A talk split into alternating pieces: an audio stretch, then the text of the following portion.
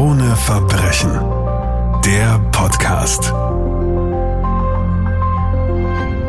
Hier ist wieder eine neue Ausgabe unseres True Crime Podcasts Krone Verbrechen. Mit mir, ich bin Mischa Kronenfels und mit unserer Kriminalreporterin, mit unserer Expertin Martina Brewein von der Kronenzeitung. Hallo Martina. Hallo. Heute geht es wirklich um einen unglaublich spektakulären Fall. Es ist einer der aufsehenerregendsten Fälle der jüngeren Kriminalgeschichte, Martina.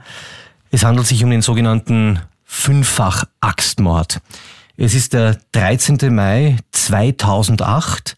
Wir sind im Hitzing in einer noblen Wohnung, in einem Haus, in einem sehr noblen Bezirk. Es ist 6 Uhr in der Früh und das Unheil beginnt. Ja, also in dieser Wohnung wohnen Reinhard S., äh, seine Frau Barbara und die gemeinsame siebenjährige Tochter Nathalie. Reinhard S. ist ein Parlamentsmitarbeiter und nebenbei Anlageberater.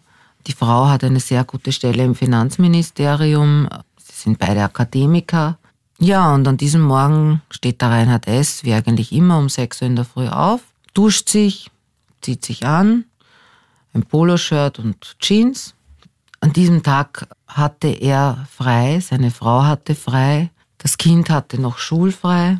Er zieht sich an, wie gesagt, kocht noch Kaffee und denkt sich, ja, jetzt wird er es wirklich tun. Er wird seine Frau und die Tochter umbringen. Reinhard S. ist 39 Jahre alt, ist ein eher unauffälliger, pragmatischer Mensch. Genauso nüchtern und neutral wie er auf andere wirkt, werden auch die nächsten Stunden verlaufen und auch die blutigen Taten, die er vollrichten wird. Martine, wie geht's weiter? Also er geht dann zu einem Schrank im Vorzimmer, holt dort eine Hacke heraus, die er sich am Samstag davor gekauft hat in einem Haushaltswarengeschäft um 9,90 Euro. Seine Frau und die Tochter sind schon wach. Die Frau befindet sich gerade im Badezimmer. Er geht zu der Frau hin und schlägt mit dieser Hacke mehr als ein Dutzend Mal auf sie ein. Die Tochter wird durch die Hilfeschreie der Mutter äh, alarmiert, läuft aus ihrem Kinderzimmer dorthin. Er bringt dann das Kind auf dieselbe Weise um, bedeckt dann die Leichen von beiden äh, mit Tuchenden, macht auch dem Kind so ein richtiges Bett, also wo er auch mhm. äh, die Lieblingsstofftiere des Kindes hinlegt. Er reinigt sich dann äh, von den Blutspuren, auch seine Tatwaffe reinigt er von den Blutspuren, packt dann einen Rucksack zusammen mit Gewand zum Wechseln, darunter auch einen Anzug, verschiedene Schuhe gibt er da hinein und dann fährt er los, geht zu seinem Leihwagen. Er hat einen Leihwagen schon am Wochenende davor gemietet gehabt, äh, geht zu dem Leihwagen und fährt Richtung Oberösterreich. Er fährt nach Ansfelden in das Haus seiner Eltern. Zu diesem Zeitpunkt hat er bereits seine Frau und sein siebenjähriges Kind umgebracht und es geht im gleichen Takt weiter, Martina. Er fährt dann zu seinem Elternhaus. Die Mutter ist im Erdgeschoss. Er geht durch eine Hintertüre hinein. Die Mutter freut sich, wird er dann später erzählen in, in Verhören, dass sie einen überraschenden Besuch von ihrem Sohn bekommt. Er spricht aber nicht mit ihr, sondern attackiert sie sofort mit seiner Hacke, schlägt wieder sehr oft auf sie ein, also so lange, bis die Frau tot ist. Geht dann in den ersten Stock. Dort ist der Vater in einem Zimmer, er sitzt in einem Lehnsessel vor dem Fernseher und schläft. Und er schlägt mit dieser Hacke dann den schlafenden Vater. Und wieder wird er die zwei Mordopfer symbolisch begraben und wieder wird er sich ganz penibel reinigen. Genau, und er hinterlässt dann dort auch noch einen Brief. Mhm. Äh, bitte versteht, ich musste das tun. Und fährt dann weiter zu seinem Schwiegervater nach Linz, der dort in einer Gemeindewohnung lebt. Auch der ist natürlich überrascht, dass er plötzlich Besuch vom Schwiegersohn bekommt. Und er geht wieder genauso vor, wie er davor vorgegangen ist. Und er schlägt mit seiner Hacke auch diesen Mann. Und wieder wird er das nächste Mordopfer, das mittlerweile fünfte, symbolisch begraben, indem er es mit einer Decke, mit einer Tuchend zudeckt. Er nimmt aus äh, einem Rucksack einen Anzug, zieht sich eine Krawatte an und er wird, nachdem er fünf Menschen brutal ermordet hat, in ein Nobelbordell gehen. Ja, er geht dort rein, trinkt an der Bar ein Mineralwasser, sucht sich eine Prostituierte aus, sagt dann zum Barbesitzer, also er hätte gerne, es gibt dort acht Separés, Äh, er sagt, wenn möglich hätte er gern Separé mit Nummer 6. Ob das irgendeine Symbolkraft hat, darüber wurde nie genau dann in Verhören gesprochen, aber es ist halt irgendwie anzunehmen, weil er ja davor fünf Morde begangen hatte. Hat dann in diesem Separé, ich habe dann damals auch mit dieser Prostituierten ein Interview gemacht, also die mit ihm in diesem Zimmer war. Sie hat gesagt, also er wollte eigentlich völlig normalen Sex, nichts Aufregendes. Und eigentlich wollte er nur kuscheln, in den Arm genommen werden. Das Ganze dauert dort aber relativ kurz. Und er verlässt dann wieder dieses Separé, geht dann runter, bezahlt seine Rechnung. Der Bordellbesitzer hat auch gesagt, dass er hat sich eigentlich wie ein Vorzeigekunde verhalten. Also er hat dort jetzt nicht äh, Unmengen getrunken, war nicht betrunken, äh, war nicht unangenehm. Ganz im Gegenteil, war freundlich hat aber noch auch sogar äh, der Dame, die er dann mitgenommen hat, in, hinauf in das Zimmer, hat er noch Champagner gekauft. Also das heißt, sie haben Geschäft auch noch mit ihm gemacht und er ist aber nach relativ kurzer Zeit wieder gegangen. Und dann hat er erzählt, hat er sich, er hat doch von zu Hause schon mitgenommen, also aus seiner Wohnung in Wien-Hitzing, zahlreiche Messer mitgenommen, hat dann in diesem Rucksack eine Art Konstruktion gemacht, ja, also dass diese Messer die hat er drinnen deponiert, alle, hat sich den Rucksack vornüber umgehängt und diese Messer gerichtet gegen seinen Brustkorb. Und es wäre jetzt, sagt er, sein Plan gewesen, äh, bei der Heimfahrt nach Wien gegen einen Brückenpfeiler zu fahren. Um sicher zu gehen, dass er wirklich tot ist, äh, hat er ihm diese Messer deponiert, damit er ihm hundertprozentig stirbt, damit sich die in, Brust, in seinen Brustkorb bohren. Er sagt, er hat das alles dann aber nicht geschafft. Er hat es, hat es nicht geschafft, obwohl er fünf Menschen umgebracht hat, sich selbst zu töten, hat sich dafür selbst gehasst, ist dann wirklich bis nach Wien gefahren, hat dann dort noch einmal eine Straßenprostituierte aufgesucht. Er hat auch später dann gesagt, also diese Besuche bei Prostituierten waren für ihn äh, wie eine Art Henkersmahlzeit. Im Anschluss an diesen letzten Prostituiertenbesuch ist er dann zu einer Polizeistation, wie er später sagte, die einzige Polizeistation, die er, die er gekannt hat, in Wien-Hitzing gefahren und ist dort dann um 3.22 Uhr in das Wachzimmer gekommen. Um das kurz zu rekapitulieren, nur wenige Stunden davor hat er seine Frau, sein siebenjähriges Kind, seine Eltern und seinen Schwiegervater ermordet. Das Ganze an drei verschiedenen Schauplätzen, hat danach noch zwei Prostituierte konsultiert und jetzt, jetzt in diesem Polizeiwachzimmer in Wien-Hitzing. Und was sagt er? Er sagt zuerst einmal, ich weiß nicht, ob Sie es schon wissen, zu den Beamten dort, aber ich habe heute mehrere Morde begangen. Beamten wussten noch nichts, weil die Leichen auch noch nicht gefunden worden waren. Und er hat dann dort ein ausführliches, quasi faktisches Tatgeständnis abgelegt. Also er hat genau erklärt, wie er diese Morde begangen hat. Natürlich wurde er nach seinen Motiven befragt. Er hat dann gesagt, er ist einer Logik gefolgt, einer unausweichlichen Logik. Er hat diese Tat begehen müssen. Und zwar, er hat eben als Parlamentsmitarbeiter gearbeitet, hat aber auch nebenbei äh, als Anlageberater gearbeitet in einem eigenen kleinen Büro. Hat da Termingeschäfte gemacht und hat da viel Geld angelegt von Verwandten, von Arbeitskollegen seiner Frau und hat in letzter Zeit sehr viel Geld äh, verspekuliert gehabt. Und er hat gesagt, er hat, das alles war unrettbar, er hätte da nichts mehr verbessern können. Also dieses Geld war weg. Seine Familie, also vor allem seine Tochter, die er abgöttisch geliebt hat, hat er gesagt, hätte unendliches Leid dann erfahren, weil sie mit dieser Schande hätte leben müssen über sein Versagen. Um ihr diese Schande zu nehmen, hat er sie umbringen müssen. Er hat dann seiner Logik folgend auch seine Frau umbringen müssen, weil die den Tod des Kindes nicht verkraftet hätte. Er hätte dann auch seine Eltern umbringen müssen, weil die wiederum seine Tat und auch den Tod seines Kindes und äh, den Tod der Schwiegertochter nicht verkraftet hätten. Und er hat den Schwiegervater umbringen müssen, weil er eben auch nicht den Tod seines Enkelkinds und seiner Tochter verkraftet hätte. Er hat das alles auch damit begründet, dass das Leben auf dieser Erde ohnehin sinnlos ist. Also das ist eine sinnlose Laune der Natur. Er ist nämlich Nihilist das sagt die nihilistische Lehre aus, dass das nur eine Art völlig banale Zwischenstation ist und nur so lange stattfinden soll, solange die Menschen glücklich sind bei diesem Leben auf der Erde.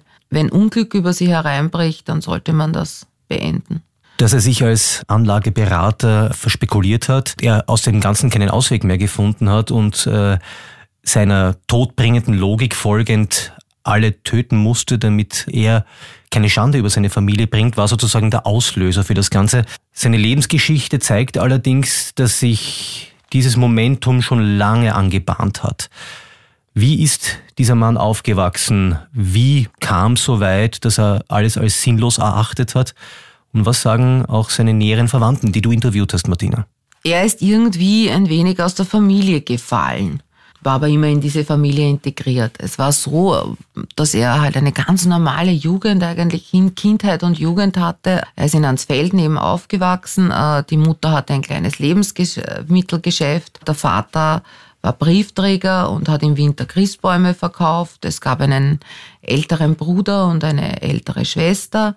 Die Kinder haben alle eine sehr gute Ausbildung bekommen. Die Kinder wurden sehr gut behandelt von den Eltern. Also es war eigentlich ein, ein wirklich tolles Familienleben. Er war einfach wirklich extrem intelligent und hat dann früh begonnen, sich für Philosophie zu interessieren. Nicht nur für Philosophie, auch für die ganze Weltliteratur. Also er hat, sein großes Hobby wurde Bücher lesen.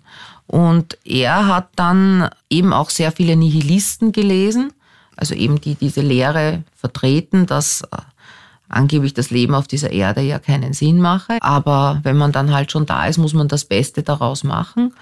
Und das hat sich dann bei ihm schon sehr, sehr früh niedergeschlagen. Er hat dann auch relativ wenige Freunde gehabt. Es hat dann auch, es erzählt auch ein, sein älterer Bruder im Interview, er hat jahrelang mit ihm nichts gesprochen, weil äh, jede Diskussion mit ihm eigentlich sehr komisch verlaufen ist aufgrund seiner seltsamen Lebenseinstellung. Dann hat er die Matura gemacht, er hat dann noch Bundesheer gemacht, äh, ist dann nach Wien gegangen, hat Publizistik, Politikwissenschaften und Jus studiert und hat dann im Parlament zu arbeiten begonnen. Halbtags nur, um auch genug Zeit zu haben, um seinem Hobby zu frönen, also weiterhin viel zu lesen, hat in einer kleinen Gasonniere gelebt und sein Leben hat sich eigentlich sehr unauffällig gestaltet in dieser ganzen Zeit. Also er ist halt nach Dienstschluss nach Hause gegangen, hat sich irgendetwas zu essen gemacht.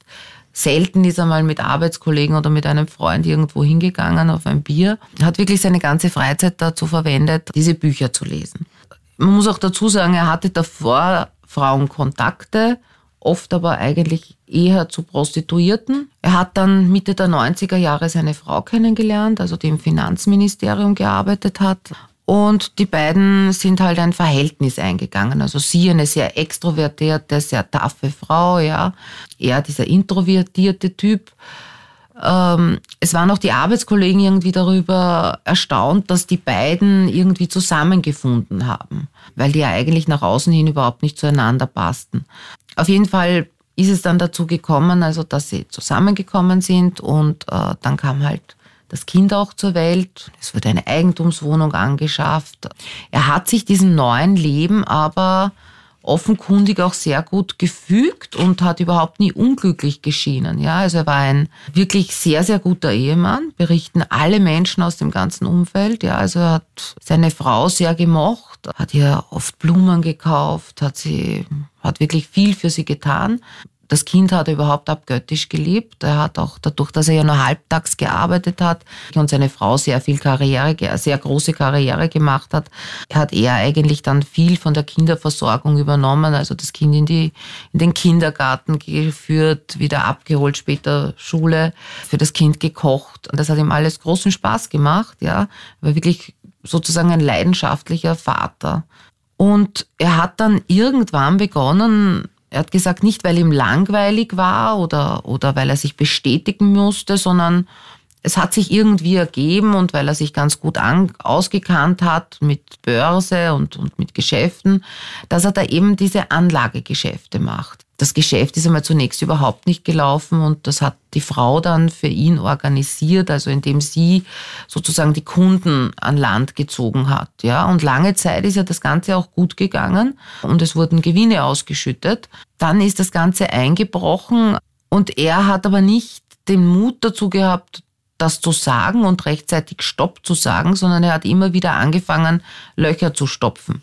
Und damit waren dann am Endeffekt Außenstände von 350.000 Euro da. Und das war dann der Auslöser für diese Wahnsinnstat. Was wir vielleicht noch äh, erwähnen sollten, Martina, ist, dass dem Fünffachmord auch noch ein ganz besonderes Erlebnis mit einem Film vorausgegangen ist, und zwar mit der Traumnovelle. Was war da? Ja, also er hatte diese Tat ja von langer Hand schon geplant gehabt, also viele Wochen, nachdem er wusste, dass da eben nichts mehr zu retten ist finanziell mit diesen Anlagegeschäften.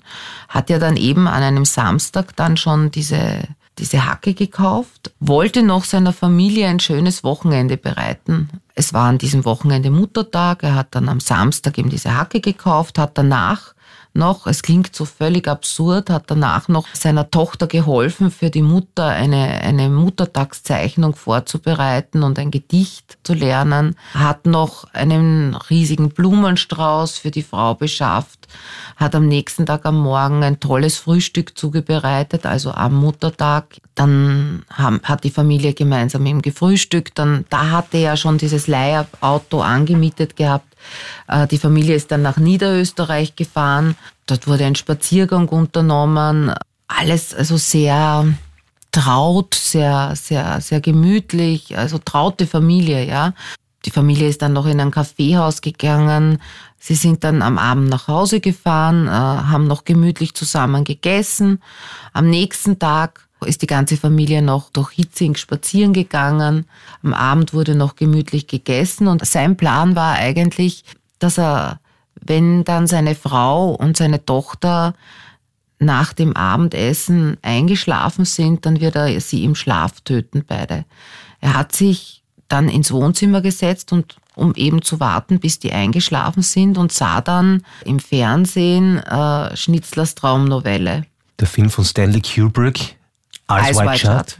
Für viele, die den Film nicht kennen und äh, möglicherweise auch von Arthur Schnitzel die Traumnovelle nicht kennen, kannst du das kurz zusammenfassen, damit wir wissen, worum es da geht? Darum, dass ein Ehepaar, das schon lange zusammen ist, äh, eine nach außen hin glückliche Beziehung führt, aber natürlich auch Probleme hat, zum ersten Mal eine wirklich erfüllende Liebesnacht miteinander verbringt. Und das bringt die beiden ziemlich aus der Bahn, äh, in ihrem Denken, in ihrem Fühlen. Man kann diesen Film natürlich oder überhaupt dieses Werk kann man in vielerlei Hinsicht interpretieren. Er hat es in dieser Nacht dann wieder einmal gemacht. Er sagt, er war so begeistert davon, auch das wieder einmal zu sehen und hat über diese, diesen Inhalt so nachgedacht und hat halt neue Interpretationen dafür gefunden, so dass er nicht mehr dazu fähig war, in dieser Nacht diese Tat zu begehen und hat sie dann sozusagen auf morgen verschoben. Und an diesem Morgen hat er damit begonnen, seine Frau, seine Tochter und später dann seine Eltern und seinen Schwiegervater zu töten. Im gleichen Jahr wurde dieser 39-Jährige verurteilt, Martina. Und was hat er bei diesem Prozess eigentlich ausgesagt? Wie ist er da drüber gekommen? Er hat eigentlich dieselben Dinge gesagt wie im Polizeiverhör. Noch gespickt damit auch, dass er gesagt hat, also er selbst ist auch gestorben. Er hat ja das sich selbst das Liebste genommen. Er hat auch für Aufsehen gesorgt, weil er in diesem Prozess verlangt hat, die Todesstrafe. Er mhm. möchte gerecht äh, verurteilt werden. Außerdem wäre es auch sein größter Wunsch zu sterben. Er wurde auch untersucht äh, von Gerichtspsychiaterin äh, Sigrun Rosmanit. Sie hat schon gesagt, dass er sehr narzisstisch ist, mhm. ja, aber nicht über eine geistige Störung verfügt. Ihr Urteil war auch, dass alles, was er gesagt hat, geglaubt hat. Also das heißt, er war wirklich ein überzeugter Nihilist und war davon überzeugt, für seine Familie eigentlich das Beste zu tun. Es wurde dann ihm auch vorgeworfen vor Gericht, also dass er Gott gespielt hätte, was er natürlich getan hat. Ja, also er hat keinem Menschen eine Entscheidung gelassen, für sich selbst zu entscheiden. Das sind Dinge, die er, glaube ich, nicht wirklich verstehen konnte, ja, weil, weil er ja wirklich gefangen war in diesem eigenen Glauben, kann man es fast sagen, ja. Der Wunsch nach der Todesstrafe wurde ihm selbstverständlich nicht erfüllt, aber er wurde dennoch zu lebenslanger Haft verurteilt.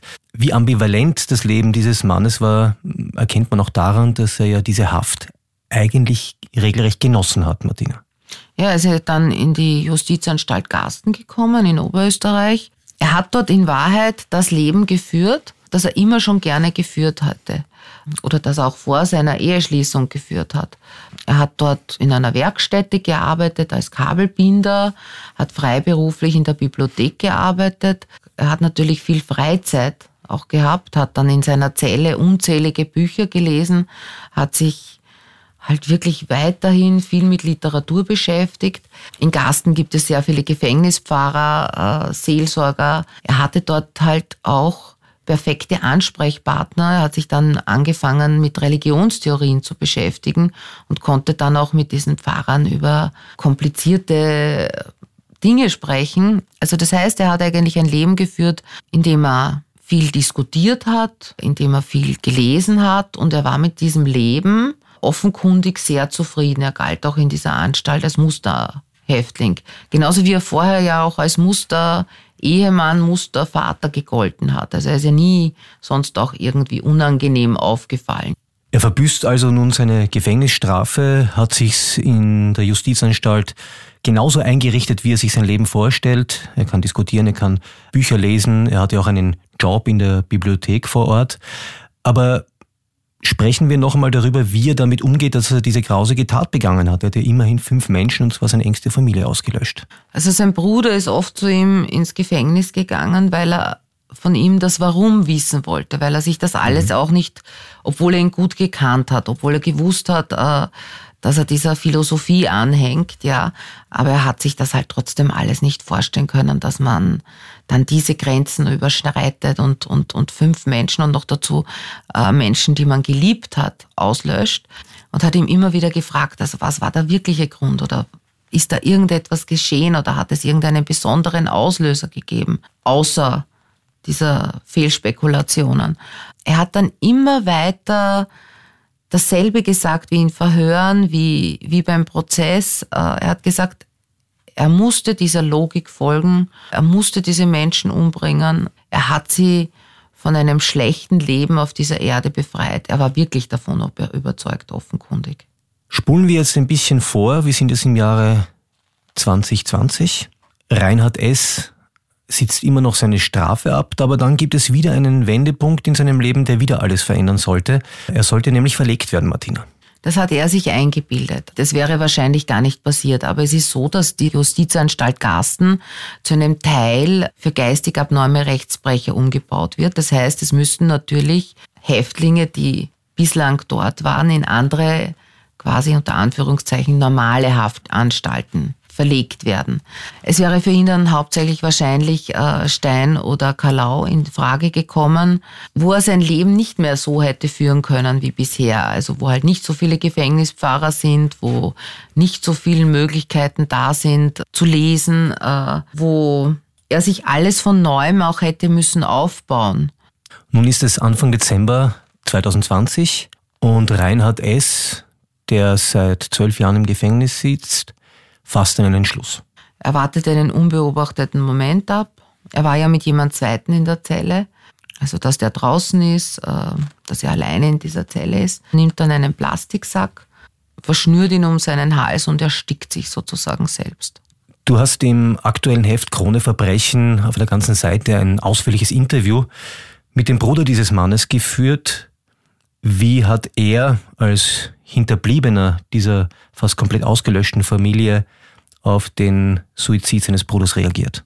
Er hat gesagt, es ist der große Abschluss eines großen Dramas. Und er trauert jetzt nicht um ihn, ja. Also er wird irgendwann einmal sein Grab besuchen. Er hat auch auf dem Gefängnisgelände äh, ein Urnenbegräbnis bekommen. Er will dort irgendwann einmal hingehen, aber er sagt, irgendwie hat das ganze Drama, das seine ganze Familie auch so fürchterlich belastet hat, natürlich auch noch bis heute belastet, hat aber dadurch ein bisschen einen Abschluss bekommen. Das ist auch der Abschluss dieser Folge vom Krone Verbrechen. In der nächsten Ausgabe geht es um den Fall Paulina. Martina Brewan, danke für das Gespräch. Vielen Dank. Krone Verbrechen. Der Podcast.